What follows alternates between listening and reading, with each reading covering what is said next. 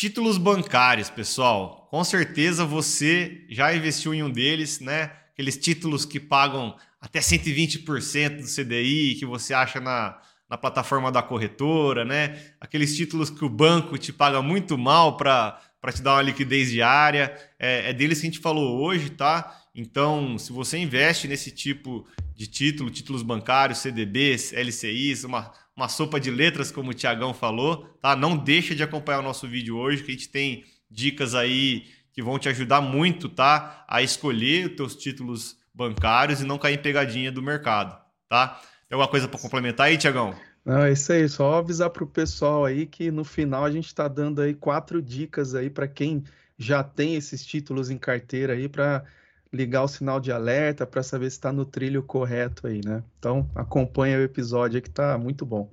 É isso aí, tem as quatro dicas do final, tem dica extra aí, um monte de, de informação extra. Acompanha depois da vinheta. Uh, bom, não esquece de deixar, enquanto tá passando a vinheta aí, aproveita para deixar seu like, sua inscrição no canal, tá? Compartilhar com, com o amigo que é investidor também, que com certeza vai agregar para ele. Abraço, bom vídeo para você.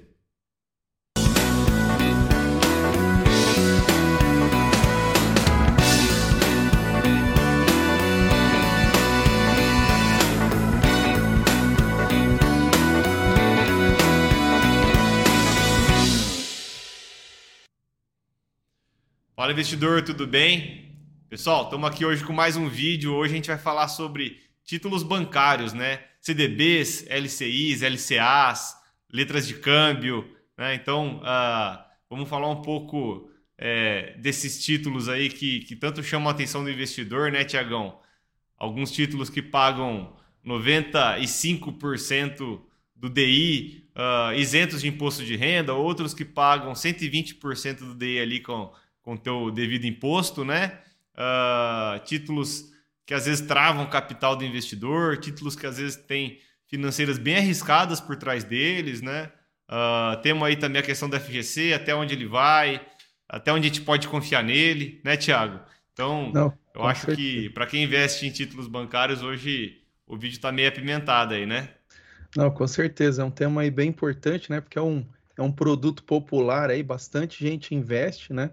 Eu acho que também tem bastante gente que tem dúvida, né, sobre isso, porque é um tema bem, bem amplo, né? Aqui a gente vai, vai só dar uma, uma pincelada nesse assunto aqui, até dando sequência no que a gente começou a falar no vídeo anterior, né? Então a gente está tá dando essa sequência aí é, nos investimentos, né? Alguns produtos de investimento, né? A gente falou sobre a reserva de emergência, né? A gente deu. Então agora a gente está, vamos dizer assim, está tá se aprofundando um pouquinho mais aí, né, Marcelão? Mas eu Exatamente, Tiagão. Para gente, come... a gente começar aqui, né, Marcelo? Para a gente ter uma linha um pouco mais é, lógica aqui, né, para os tá. leigos, principalmente para mim aqui, né? é, uhum. Acho que é legal a gente explicar para as pessoas o que, que é, né, um, um, um, título, né, de crédito privado. Você falou um monte de letrinha aí, né, CDB. Uhum. É, tudo isso daí, o, CD, é, é, o DI, né, essas coisas. Então, é explicar para o pessoal aí, né? Bacana, Tiagão. Tiagão, vamos lá. Então, assim, o que, que, são esses títulos né, de crédito privado, pessoal, de crédito bancário, pessoal? Uh, são títulos, como já tem no nome, né, que são emitidos por bancos ou financeiras, né? Uh, esses títulos, eles têm, eles são títulos de renda fixa, né? Que temos alguns tipos, né, Tiagão? Os pós-fixados, tá? É, os pré-fixados e os indexados, tá? Uh, hoje a gente tem indexado a inflação, indexado ao DI. O que, são esses títulos, Tiagão? São títulos, então, que os bancos. Uh, o banco ele precisa de dinheiro, né? As financeiras precisam de dinheiro para emprestar ou para dar crédito para alguém, certo? É... Então eles pegam esse dinheiro emprestado no mercado a uma taxa fixa, né? Da renda fixa. Essa taxa, então, se ela for pós-fixada, ela está ali ligada ao, ao DI, né? Então, uh, você tem títulos ali que, que podem ser isentos ou não. Uh, títulos isentos ali, a gente tem oportunidades de até 95% uh, ah, do DI isento, né? Uh, e títulos pós-fixados pode chegar até 120% do DI, né, Thiago? São títulos uh, que, que, chamam muita atenção do investidor nessa rentabilidade, também chama a atenção do gestor, é lógico, né? Mas a gente tem que ter um pouco de cautela, né? Uh, quando a gente busca esses maiores rendimentos, tanto o, o livre do imposto de renda quanto o com o imposto de renda, né? E também o prazo, né, Tiago? São títulos que travam o seu capital por seis meses, um ano, dois anos, três anos. Então, é, tem toda uma lógica aí, né, de como a gente investe nesses títulos de uma forma mais profissional, mais adequada, mais otimizada, né? E é disso que a gente vai falar hoje. Então, uh, já falei um pouco do que, que são, né, Tiago? E, e, dei também, uh, passei um pouco pelas características, tá, do, do, desses títulos, né? Tá. É, é bacana aí, né, Marcelão, trazer essa, esse esclarecimento aqui, né, para as pessoas e a gente entender um pouquinho mais, acho que ficou, ficou bem claro aí. É, mas é, eu queria entender também como é que a gente é, coloca isso né, na nossa carteira. Qual, qual que é o, a, a, a função né, de, um, de um produto como esse na, na carteira de um, de um investidor? Lembrando né, que a gente está partindo aí de, de alguém que está começando ali, ah, montou ali uma reserva de emergência tal. Então, é, quando que busca né, esse tipo de investimento aí? Vamos lá, Tiagão. É, então, você citou bem aí o, o, vídeo que a gente fez na semana passada, né? Uh, o vídeo anterior, onde a gente fala da reserva de emergência, tá? Que, que é o primeiro produto que a gente coloca nos nossos investimentos, pessoal. A gente começa constituindo a nossa reserva de emergência, tá bom? Uh, a nossa reserva de liquidez, vamos dizer assim. Depois dessa reserva de liquidez constituída, é que a gente busca tomar risco ali para o investidor. Então, uh, o próximo passo no risco que a gente tem depois da reserva de, de, de, de liquidez, Thiago, de emergência, uh, onde a gente falou muito do, do fundo do Tesouro Selic, né, Thiago? Ou, ou de títulos do Tesouro Selic. É, o próximo passo no risco é você tomar né, o crédito bancário, tá, Thiago? Obviamente, tem financeiras que são muito arriscadas, financeiras que são menos arriscadas, mas normalmente esses títulos eles têm ali também uma proteção do FGC, tá? Que é um colchão financeiro, assim. Então, quando uma financeira, quando você empresta um dinheiro para uma financeira que quebra, o FGC ele te ressarce, tá? Então, é esse colchão financeiro, essa proteção do FGC traz aí uma, uma segurança, tá? Muito interessante para os investidores é, e por isso que é o, o próximo produto ali que a gente coloca na carteira dos, dos nossos investidores, tá? Ou, né, de, ou que se coloca né, em carteiras profissionais de investimento, tá? Esse é o próximo risco que é tomado na, na conta dos investidores. Bacana. Então, assim, né, de uma maneira bem, bem simples aqui, me corrija se eu estiver errado. É, uhum. A gente a gente está falando de investimentos até de certa maneira, paralelos, assim, bem semelhantes, né? Se a gente pensar um CDB e um título público, né, um tesouro aí, Selic, seria basicamente algo bem, bem semelhante. A diferença está em quem está emitindo né, esse título com relação ao risco, seria isso, né? Tipo assim, é mais arriscado, é, por exemplo, uma instituição bancária é, comparado, melhor, vou melhor colocar, né? existe o um maior risco, né, é, eu, eu, aplicar, né, o tomar crédito de uma instituição bancária do que tomar crédito de um país. Seria mais ou menos isso. Isso, porque de novo, né, Tiago, esse banco ele está aqui tomando risco uh, na economia do país, tá? E normalmente, como a gente cita no outro, no outro vídeo, né, é, os países, os governos são quem socorrem os bancos aí é isso historicamente, né? Então, Sim. toda a crise que a gente tem financeira aí, você tem. É, ou, ou em momentos de balanço da economia, né? Você tem ali os governos é, recorrendo a medidas que, que fortalecem né, os bancos, de certa maneira, porque eles são os motores da economia. Então, se os bancos quebrarem, a, acho que o estrago é maior para o governo do que ele ir ali socorrer o banco, né? Sim. Então, sim, Thiago, se, se você tem alguém que é o seguro daquilo que você está investindo, né? É, com certeza esse seguro ele é mais seguro do que o segurado, tá? Então, é... sim, uh, títulos bancários são mais arriscados, tá? Do que uh, que o Tesouro Selic, mas, Thiago, é a gente vê aí que hoje as taxas, né, de, de títulos uh, bancários dos bancões, né, Thiago, de liquidez diária eles são mais baixos do que o do Tesouro Selic, bem mais baixos, tá? uhum. é, cerca de 8% mais baixo, até 10% em alguns casos, né? Uh, então, assim, é, por mais que, que a gente tenha né, esse risco maior, que deveria ter um prêmio né, para esse risco, em alguns casos a gente está perdendo dinheiro, é por isso que a gente está aqui trazendo um pouco mais de informação. Né? É, quando que a gente compra uh, ah, CDBs né, de, de liquidez diária, quando que a gente compra títulos né, bancários um pouco mais, mais longos, né? quando que a gente compra títulos um pouco mais arriscados. Tá? Então, é, essa primeira acho que ressalva aí, toma cuidado com esses de liquidez diária, que a gente fala muito deles no, no outro vídeo, tá? Uh, que esses daí não valem a pena, né? Então, uh, hoje vamos falar aí de investimentos que valem a pena e que agregam na, na tua carteira de, que, de forma a otimizar né, a sua relação de risco-retorno. Bacana. Bom, legal, Marcelo. Acho que deu, deu para a gente entender, né? Você até já já permeou bastante em cima do, do que diz respeito ao risco, né? Que é algo uhum. que é, vale a gente é, falar aqui, mas é, também, né? A gente falou um pouquinho, né? O que que é, né? Tudo isso, né? Tal e mas eu, eu queria, acho que vale a gente abordar um pouquinho mais, assim, é, em que momento, né? Do investidor é, é interessante ele olhar para esses esses ativos, né? E, uhum. e assim, também, assim, né, além dos riscos que você já disse, quais os cuidados, né, na hora que for pensar numa diversificação ali na carteira ali, né, dele? Tiagão, vamos lá. É... Falando de risco, tá, ainda um pouco, tá só complementando também, né, a, a colocação passada, uh, além de,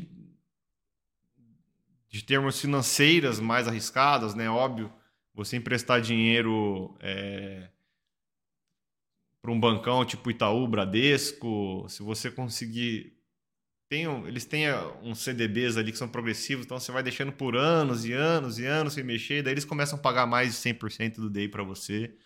É, e, sinceramente, né, isso não vale a pena, né? Tá, tá óbvio que não vale a pena, né? Mas a gente tem uh, outro fator de risco, né?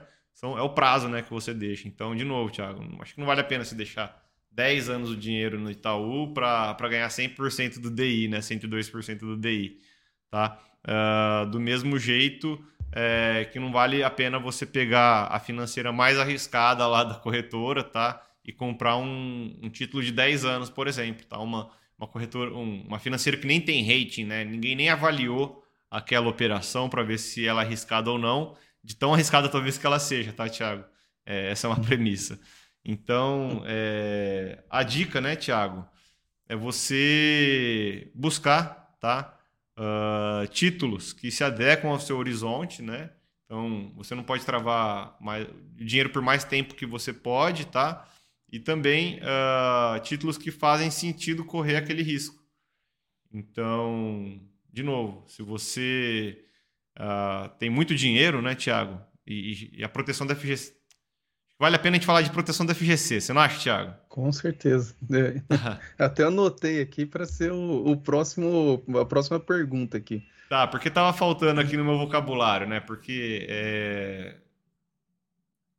o que, que acontece, pessoal? A proteção, a proteção da FGC ela só, ela só protege você até 250 mil, tá? Uh, por financeira. Então, e até um milhão no máximo, em quatro anos. Então, o que isso quer dizer? Quer dizer que quatro financeiras podem te ressarcir em 250 mil em quatro anos. Né? E, e, esse, e esses pagamentos vão vencendo né? até passar quatro anos, você tem aquele espaço de novo no FGC. Então, para carteiras muito grandes, né, Thiago? Se a pessoa tem 2 milhões ali investidos em renda fixa, a gente já tem que ter muito mais cautela, tá? Maior diversificação, uh, nossa, evitar esses títulos podres, tá? É, tem, tem outro jeito de tomar risco na carteira desses clientes que, que não por, por esses títulos podres. E, enfim, usar, usar o FGC de uma forma inteligente, né?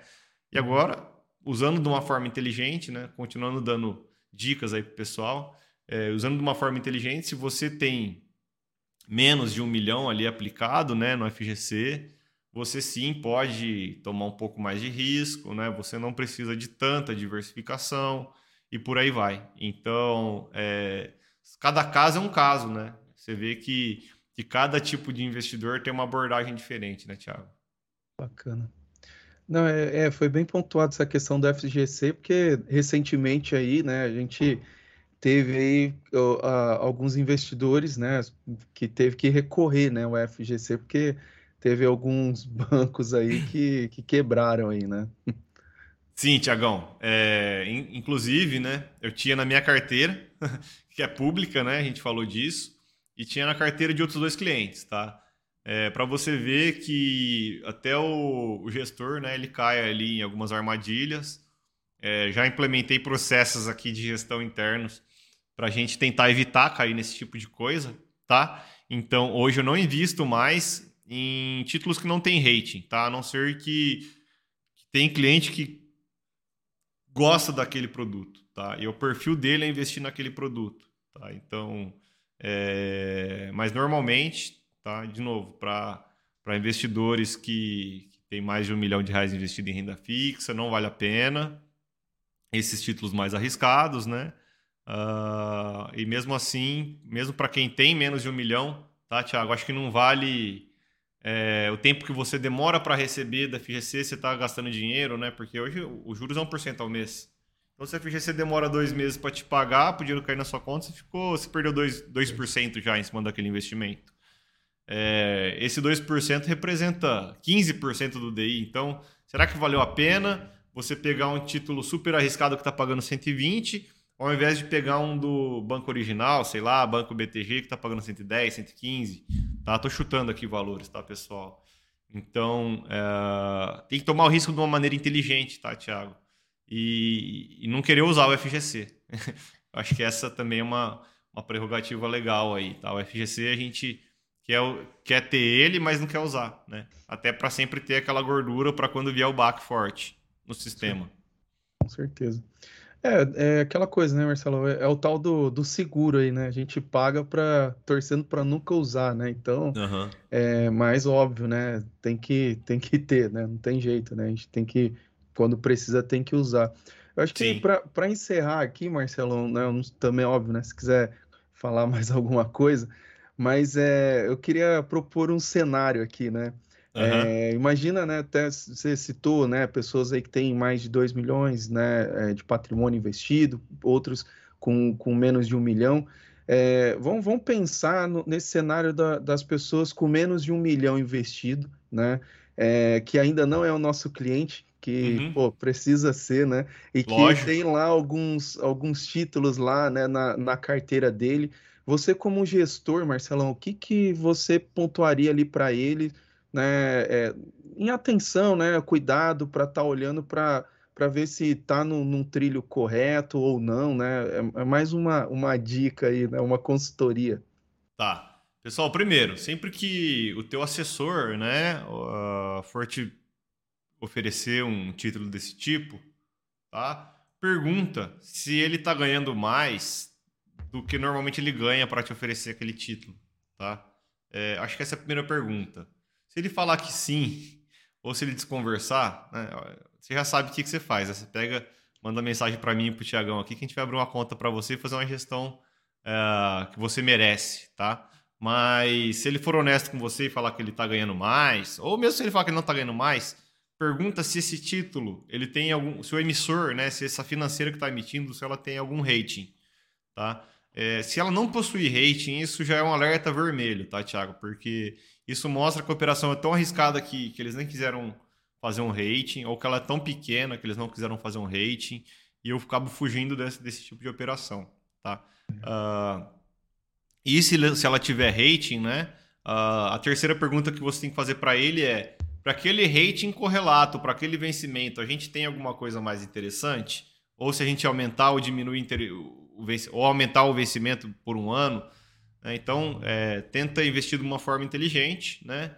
E acho que a última dica, Thiago, é, é sempre tentar usar né, o, a tabela regressiva de imposto de renda, que isso aí faz uma baita diferença. Né? Uhum. Né? Eu sei que ninguém quer travar o dinheiro por, por dois anos, né? Mas depois que passa de dois anos, você está pagando 15% tá? de, de imposto de renda só. E, se, e no começo é 22,5. Então tem uma bela diferença aí, né, Thiago? Uh, isso no longo prazo faz muita diferença. E às vezes um prazo um pouquinho mais longo, ele também tem um prêmio um pouquinho maior ali. E vale a pena também, Thiago. É, mas assim, de novo, respeitando os horizontes do cliente. Então, é isso. Tenta fugir desses títulos que são um pouco mais uh, longos, né? Uh, e dos títulos mais arriscados. Pô, depois dessa aí, né, dessa consultoria totalmente 0800 aí, a gente merece até um like aí, né, Marcelão? Ah, ó, inscreve no canal, pessoal, a gente é péssimo disso, né? Até por isso a gente tem vinheta agora, né? Mas se você não, não é inscrito no canal, cara, se inscreve aí, ativa as notificações. Estamos fazendo vídeos mais práticos a partir de hoje, de, de, de um tempo para cá, né, Tiagão? É Remodelamos aí o nosso conteúdo. Estamos entregando tudo que a gente tem aí de conhecimento, tá? Uh, deixa eu só ver se eu não entendi, se eu não esqueci nada, Tiagão. Ah, Sim. eu só esqueci de falar, Tiagão, para as pessoas tomarem cuidado aí com os títulos pré-fixados, que a gente falou que existem os pós-fixados, os pré indexados, tá? Uh, eu tomaria cuidado. Se você não sabe o que você está fazendo tomando um título pré-fixado, não, não pegue ele, tá? Pode ter pegadinha também do teu assessor dentro desses pré-fixados, é onde, ele, onde mais tem pegadinha, tá? Dentro dos pré-fixados. É, então, assim, eu evitaria os pré-fixados. Os indexados são muito interessantes, mas tem que ver o seu perfil, né? Cada caso. Não é para fazer a carteira inteira também de indexado, então é uma, parcela, uma parcelazinha. Uh, mas o bom mesmo aí desses, desses três aí é são os pós-fixados, tá? E, e dá para usar eles com muita inteligência e ter, ter retornos aí, otimizar a carteira dos clientes. Bacana. Pô, excelente aí, Marcelão. Bom, bom conteúdo aí, viu? Gostei bastante aí. Beleza? Vamos finalizar então, Tiagão? Vamos lá, isso aí. Então é isso, pessoal. Quem não se inscreveu de novo, se inscreve aí, deixa o like, compartilha. Uh, pô, informação de qualidade, hein? Informação aqui que, se o pessoal for pegando, né, Tiago? A gente vai agora avançar no risco, né? Falamos de reserva de liquidez, agora falamos de títulos bancários e agora vamos falar de, de crédito privado, né? Títulos do crédito privado e títulos de renda fixa de crédito privado.